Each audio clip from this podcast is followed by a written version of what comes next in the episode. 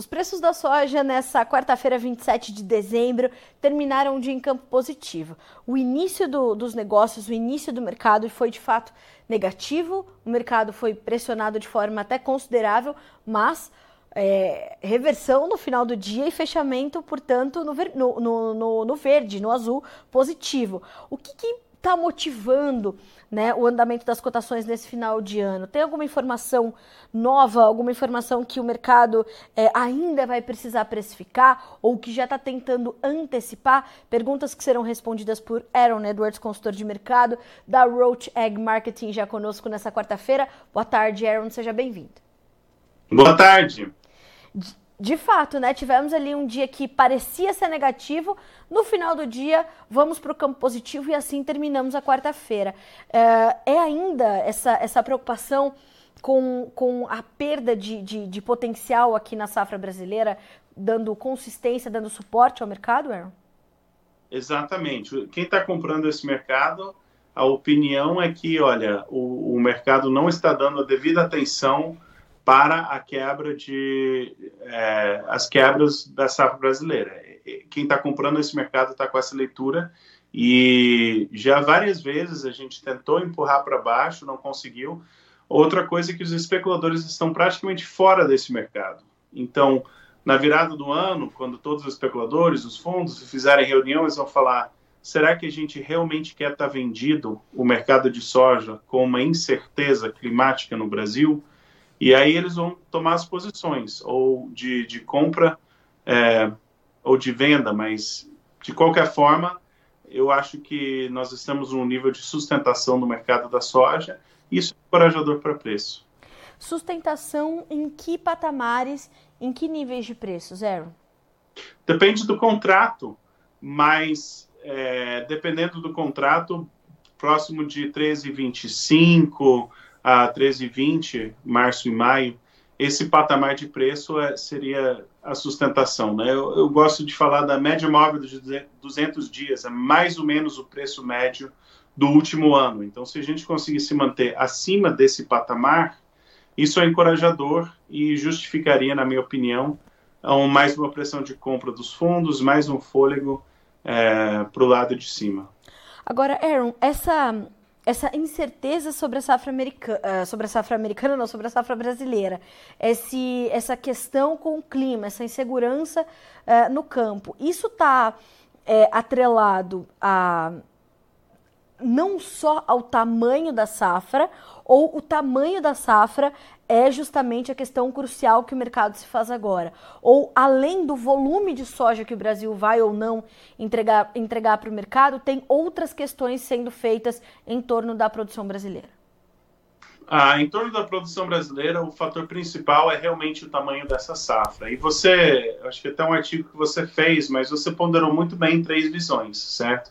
A visão do Conab USDA atual é que essa safra está acima de 160 milhões de toneladas. É, consultorias privadas têm geralmente entre 150 e 155, e muitos produtores já falam que a safra está abaixo de 150 milhões de toneladas. É, esses números são muito importantes. Se a gente pegar os números oficiais do USDA, a projeção deles era de um crescimento de estoques mundiais, é, vindo principalmente do, expansão de soja no Brasil tinha um crescimento de 15 milhões de toneladas frente à última safra. Então, esses 15 milhões de toneladas era como se fosse uma gordura do mercado. Então, se a, a quebra de safra no Brasil for menor que 15 milhões de toneladas, você vai ter um crescimento de estoques a nível mundial. Essa seria a projeção. Se for menor, se a quebra for maior, você teria estoques é, níveis de, de estoques mundiais de soja menor que ano passado. Então, é, o número faz muita diferença. Né? Então, começaram, os USDA começou com 163, caiu para 161, isso ainda é muito alto frente a, a consultorias privadas que já estão é, 5 a 10 milhões de toneladas menor que isso, é, em sua maioria. E se realmente a safra for menor que 150 milhões de toneladas, é, haja o coração. Isso provavelmente 150 milhões de toneladas, isso justificaria preços bem mais elevados. Então, é essa incerteza que faz o comprador se animar nesse ambiente. Aaron, é, a gente tem é, essas três visões, elas realmente estão é, se complementando quase né, nesse momento e, e, me parece que o mercado vai olhando cada dia, de, cada dia uma delas, né? É, e como é que a gente é, vai enxergar o caminhar das coisas a partir de agora. A gente está com o plantio praticamente concluído. Praticamente não, a gente ainda tem boas áreas para plantar no sul do país, por conta do excesso de chuvas também está atrasado, mas a gente está na reta final do plantio. É, o que, que o mercado vai observar agora? Vai ser o desenvolvimento dessas lavouras, vai ser a possibilidade grande de um atraso de chegada dessa oferta uh, dessas primeiras ofertas, principalmente, é, ao mercado? O que, que, o que, que passa a, a, a ser o centro do jogo a partir do plantio concluído? Muito bem. as narrativas desse ano elas não são tão diferentes de muitos anos. as, o, o, passo a passo do desenvolver, mas eles têm consequências um pouco diferentes. Então, um fator é o farelo. O farelo teve uma forte arrancada, caiu e a soja também acompanhou o farelo.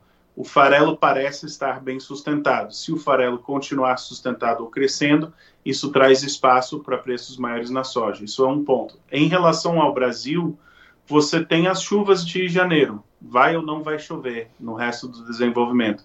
Então a gente está aqui embaixo, o preço recuou bastante, tem chuvas previstas, mas né, esse, se a notícia é de chuvas previstas, a mudança de notícia é que tem algo menos do que o desejável, que justificaria preços maiores.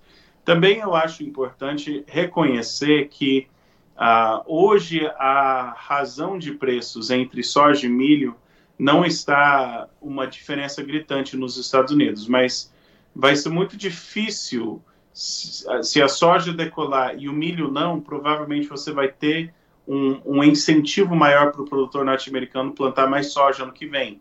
E ao contrário é verdadeiro, né? Se o milho decolar, então, nessa altura, olhando para o ano, o preço da soja e do milho vão muito provavelmente caminhar juntos, porque tem uma correlação forte, tanto com a safrinha, algumas pessoas falando de mudar, de abandonar a soja e plantar milho safrinha, mas nos, especialmente nos Estados Unidos essa escolha diária. Então, no curto prazo, chuvas em janeiro, olhando para fevereiro, março, safra no Brasil, que vamos começar já a ter indícios né, de fato, e aí tem que acompanhar o prêmio nessas regiões, ver né, se está sustentado ou não.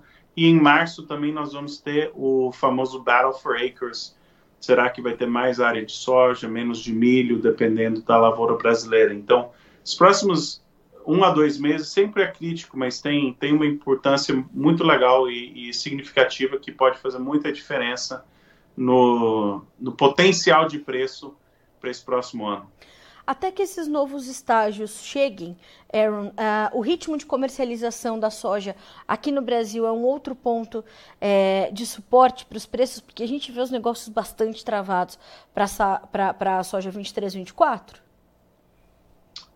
Eu acho que ah, se você eles falam vende a safra curta, né? Então assim, se você tiver uma quebra realmente grande, é muito provável que nós vamos ter uma decolada de preços e o preço no período da safra vai ser muito forte é, no Brasil. Se isso acontecer, eu acho que isso seria o sonho de muito produtor, que tive uma safra ruim, mas eu vou vender num preço muito elevado no período da safra. Importante só ponderar que isso é a exceção, isso não é o que normalmente acontece. É, eu tenho recomendado para os clientes né, vendas em 14 dólares praticamente ao longo de todo o ano de 2023 para a safra nova. Então, tenho vários clientes que estão muito bem comercializados nesse patamar, ou, né, dependendo da operação, já se desfazendo de algumas dessas vendas, mas realizando lucros, né? Então, é, o mercado deu muitas boas oportunidades para preços bons.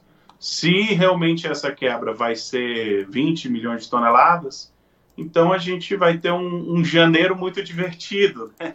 A gente vai ter um janeiro, fevereiro muito, muito legal de, de preços elevados e fundos comprando e, e aquela euforia de, de preços altos, mas uh, o detalhe do mercado é quando você tem as oportunidades, você tem que aproveitá-las, né? Você tem que fazer valer e, e esse muitos produtores têm sido bastante é, é, talvez não aproveitando as oportunidades quando elas vêm.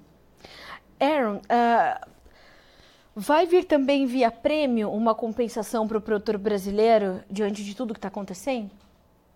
O prêmio, primeiramente, prêmio a local, certo? Então, se você está em um lugar que teve uma quebra muito dramática, sim, o teu prêmio provavelmente vai ser muito bom. A nível nacional, o prêmio vai, vai depender bastante do tamanho da safra. É, ter prêmio forte no período da safra, novamente, é, é, a exceção, isso é raro.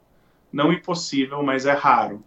É, tem que pensar pelo ótico do comprador. Né? Se, se existe uma escassez de grãos, ele vai falar: deixa eu comprar agora na safra o que eu preciso para o ano todo, eu preciso desse grão. Aí você tem prêmios fortes na safra. Geralmente o comprador olha para o vendedor, para o produtor e fala: ele vai precisar vender para mim mais cedo ou mais tarde, então vamos deixar ele, quando ele se animar para vender, eu estou aqui para comprar. Então, geralmente, o prêmio é muito fraco na safra, isso seria o normal. As exceções são se você está numa região de quebra muito violenta, é, nas, nessas regiões você pode ter prêmios fortes na safra. Aaron, uh, como é que o, o, o, a demanda deve se comportar no início de 2024 com esse, com esse cenário da oferta se desenhando e se mostrando mais claro, é, já ali talvez na, na segunda quinzena de janeiro, né, a, a, os trabalhos de campo avançando um pouco mais, como é que a gente deve ver é, os demandadores, os compradores se comportando diante do quadro que está se formando para a oferta? A demanda tem sido estável, não tem sido um, um choque ou uma surpresa. E eu antecipo ainda uma demanda estável.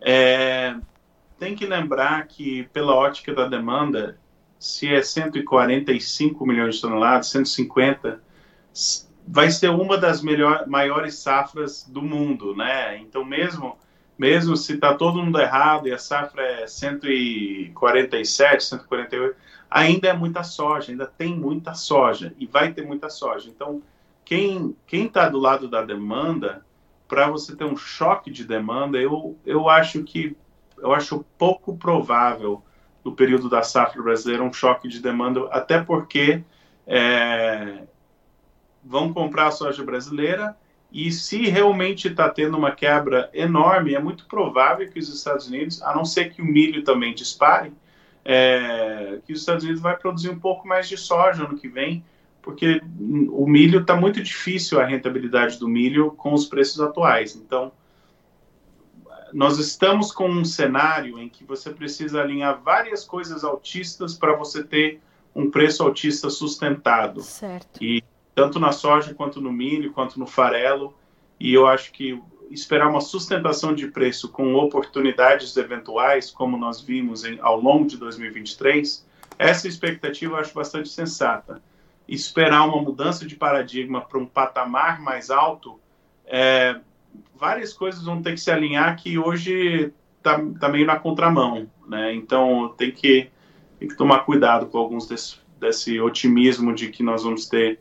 No, o mercado autista vai se religar é, a não ser que tenha realmente uma quebra tanto de soja quanto de milho no Brasil, que ah, fica comprometido o, o balance, né, oferta e demanda de ambos. Aí você pode ter um choque. Mas se tiver substituição de um ou de outro, o otimismo tem que, tem que tomar cuidado de muito otimismo de preço nesse ambiente. Aaron, a gente está com um, um, balanço de oferta e demanda desequilibrado no mercado global de soja, é, frente ao que está acontecendo no Brasil, frente às incertezas que também estão ali marcando a safra da Argentina, embora as perspectivas sejam positivas. Há um desequilíbrio nesse momento na, na, no quadro global de oferta e demanda de soja? Se o produtor brasileiro que acha que a safra é menor que 150 está certo, sim, falta soja. se as consultorias privadas que colocam entre 150 e 155 estão certo, então provavelmente não, ela está tá justo, mas não tem um choque de escassez. Em relação ao milho, o que é interessante do milho para mim, se você olhar a safra 2015, 2016, o Brasil perdeu 18 milhões de toneladas, principalmente devido à safrinha do El. Então, e plantava menos é, área de safrinha. Então, se a gente tivesse um choque de perder 20 a 30 milhões de toneladas da safrinha brasileira de milho, que é possível, se isso acontecesse, nós teríamos sim um choque de uma escassez de milho. É, então, esse é o cenário que é possível, que você tem uma safra de soja abaixo de 150 milhões de toneladas e você tem uma quebra ali de uns 20 milhões de toneladas, pelo menos, de milho, é, aí sim você poderia ter um quadro de estoques de oferta e demanda muito apertado, e aí você poderia ter um, uma mudança de cenário, é, um choque mesmo, né? Mas depende da opinião. Para mim, é pensar que as duas coisas vão ter crise desse tamanho, tem que talvez aconteça, mas tem que ter muito pé no chão nessa hora, porque se você tiver errado o, você vai perder as oportunidades de mercado, né? E até agora é um, uma visão um pouquinho mais sensata tem acertado o mercado melhor. Aaron, a gente consegue trazer uma mensagem final para os produtores que estão aí finalizando 2023, se preparando para dar sequência aos seus trabalhos em 2024? É hora de fato da gente ficar um pouco mais cauteloso, um pouco mais contido e evitar o comércio? Ou é, ou é hora da gente afinar ali as estratégias comerciais para saber que tipo de negócio a gente quer fazer nesse começo de 2024? Evitar talvez uma concentração de oferta mais adiante? A gente consegue trazer uma, uma mensagem que possa ser absorvida por todos os produtores, independente da localidade onde ele esteja, independente da perda que ele esteja contabilizando no campo, ou se ele estiver contabilizando uma safra boa, tem muita, tem muita soja boa no Brasil também. É, a gente consegue trazer essa, essa mensagem, Aaron? Olha, eu acho que a mensagem é, tanto para quem está tendo uma safra boa quanto quem está tendo uma safra ruim, é aquela, aquela palavra de sabedoria, isso também passará, certo? É, anos ruins são para sobreviver, anos bons são para gerir, para você fazer margem. E o mercado tem dado oportunidades e, e hoje, agora, nesse momento, eu estou otimista em relação ao preço, que eu acho que foi punido demais. Esse mercado foi punido demais. Eu acho que a gente pode ter muito motivo de, de melhoria de preços. Então, espere, espere quando você está num cenário pessimista assim, mas não deixe de aproveitar as oportunidades de venda quando elas existem. É, e faça um plano, execute. Dá para sobreviver um ano como esse, para um, uns com mais facilidade, uns com mais dificuldade, mas é hora de fazer o dever de casa, fazer as coisas certas, seguir os processos certos e os resultados virão. Aaron, quero muito te agradecer por um ano de parceria de aconselhamento, de orientação, de informação de qualidade para os nossos produtores aqui no Notícias Agrícolas. Para nós é um privilégio ter você aqui no nosso hall de, de entrevistados, de, de caras que são tão bem-quistos e respeitados pelos produtores brasileiros. É sempre um prazer ter você com a gente, um privilégio e eu espero que em 2024 a gente possa estender todo esse conhecimento compartilhado que você generosamente traz para a nossa audiência e desejo que o seu 2024 seja um ano de muitas realizações, muito iluminado e de boas notícias. Sim, com certeza, que venham as boas notícias. Sem e dúvida. o mesmo para vocês, feliz ano novo e, e vamos trabalhar juntos, vamos trabalhar juntos. Sempre. Muito obrigada, meu amigo, um ótimo novo ano para você, para sua família e a gente continua a se falar. Obrigada mais uma vez. Abraço. Um abraço. Aaron Edwards conosco nessa quarta-feira. A gente está quase terminando 2023, hein? Amanhã tem Alexander Horta já assumindo aqui a bancada para o fechamento de mercado, para pegar os dois últimos dias do ano, que daí vão ser mais difíceis, né? Que as informações vão ficando escassas, porque de fato o que o mercado precisa agora é de novidade. O mercado precisa de uma nova faísca para se definir melhor. E veja só como é interessante essa essa, esse destrinchamento que o Aaron trouxe aqui foi de fato uma notícia que nós trouxemos ontem aqui no Notícias Agrícolas, trazendo essas três perspectivas, né? A perspectiva dos produtores de soja, que nesse momento estão estimando uma safra de menos de 150 milhões de toneladas. Nós temos a perspectiva das consultorias privadas, com números que variam de 150 a 150 milhões. A gente tem visto os números serem corrigidos quase que diariamente. A gente tem uma nova estimativa que saiu agora do Dr. Michael Cordonier, que é um dos principais especialistas é, em agronegócio da América do Sul lá fora, e ele trouxe mais um corte de 4 milhões de toneladas, diminuiu a produção da sua perspectiva de 157 para 153. Então, as consultorias privadas estimando entre 150 e 155 milhões. E tem a perspectiva dos órgãos governamentais, ainda estimando algo na casa de 160 milhões ou mais. Então, a Biov falando 161 milhões, a Conab 160,4, o USDA mantendo em 163 milhões o seu número no relatório de dezembro. Então, a gente tem essas três perspectivas qual delas vai se firmar, qual delas vai se confirmar e qual delas vai ser a que vai ser absorvida pelo mercado. Então vale a pena é, revisitar essa notícia e cruzar isso com a análise do Aaron de hoje. Eu perguntei para ele, a gente está com um desequilíbrio no nosso quadro global de oferta e demanda? O Aaron disse, depende, se a safra for, é, é, se confirmar da perspectiva do produtor, de menos de 150 milhões de toneladas, sim, nós temos uma dificuldade ali, um déficit que precisa é, de atenção. Se a gente tiver uma safra de 150 a 155 milhões, a gente está salvo para fazer alguns ajustes. Então, é, é, um momento de definição, né? É um momento ainda de muita incerteza e é um momento de definição. Para isso, é preciso ter essa estratégia, esse planejamento comercial. Oportunizou, deu margem, trave o seu preço, né? Como? Daí vai depender da sua gestão a estratégia que você quer adotar. Não existe uma estratégia, né? Que vai ser uma receita de bolo para todo sojicultor desse país. Não tem isso. A gente tem que ir buscando o que mais se personaliza, o que mais se adequa às nossas realidades. Então, revisite essa notícia que demos ontem e revisite também, é, se você está chegando agora, essa entrevista do Aaron Edwards, consultor de mercado da Roach Egg Marketing, conosco nesta quarta-feira, 27 de dezembro. Aliás, vamos ver como ficaram os preços no fechamento da Bolsa de Chicago nessa sessão de hoje, números na tela para você. A gente tem o janeiro fechando com 13 dólares e 16 centavos por bushel, uma alta de 3,5 pontos. E meio. O março, 13 dólares e 20, 1,5%, 1, ponto e meio de alta. Mesmo ganho para o maio, que fecha com 13 dólares e 29. E o julho com 13 dólares e 33 centos por bushel e alta de 1 ponto mais 75. Vamos também checar os preços do milho. No milho, fechamento levemente negativo. Março, 4 dólares e 76. Maio, 4 dólares e 88.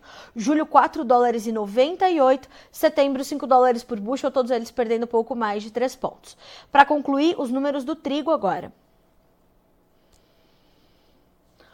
O trigo um pouquinho na contramão, ontem subiu forte, hoje devolvendo. Maio, 6 dólares e 33, julho, 6 dólares e 39, setembro, 6 dólares e 49, baixas que variaram de 12,5 a 13 pontos mais 75. Este sendo, portanto, o fechamento do mercado de grãos na Bolsa de Chicago, reflexos para o Brasil.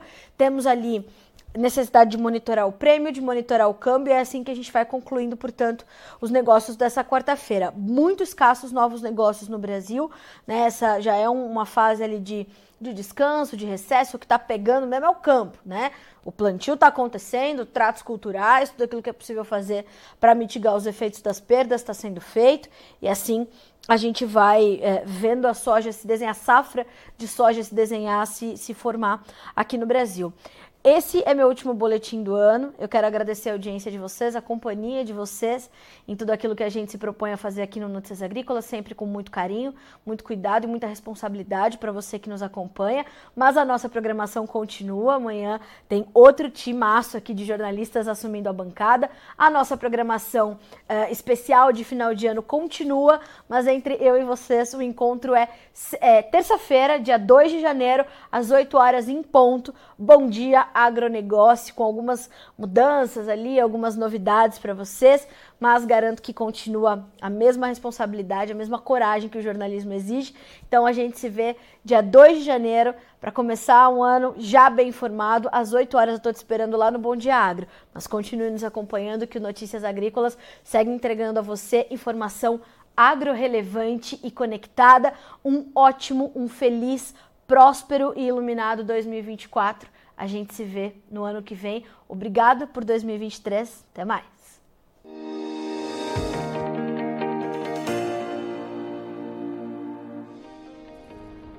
Se inscreva em nossas mídias sociais no Facebook Notícias Agrícolas, no Instagram arroba Notícias Agrícolas e no nosso Twitter arroba Notiagre. E para não perder nenhum vídeo, não se esqueça de nos acompanhar no YouTube e na Twitch Notícias Agrícolas Oficial.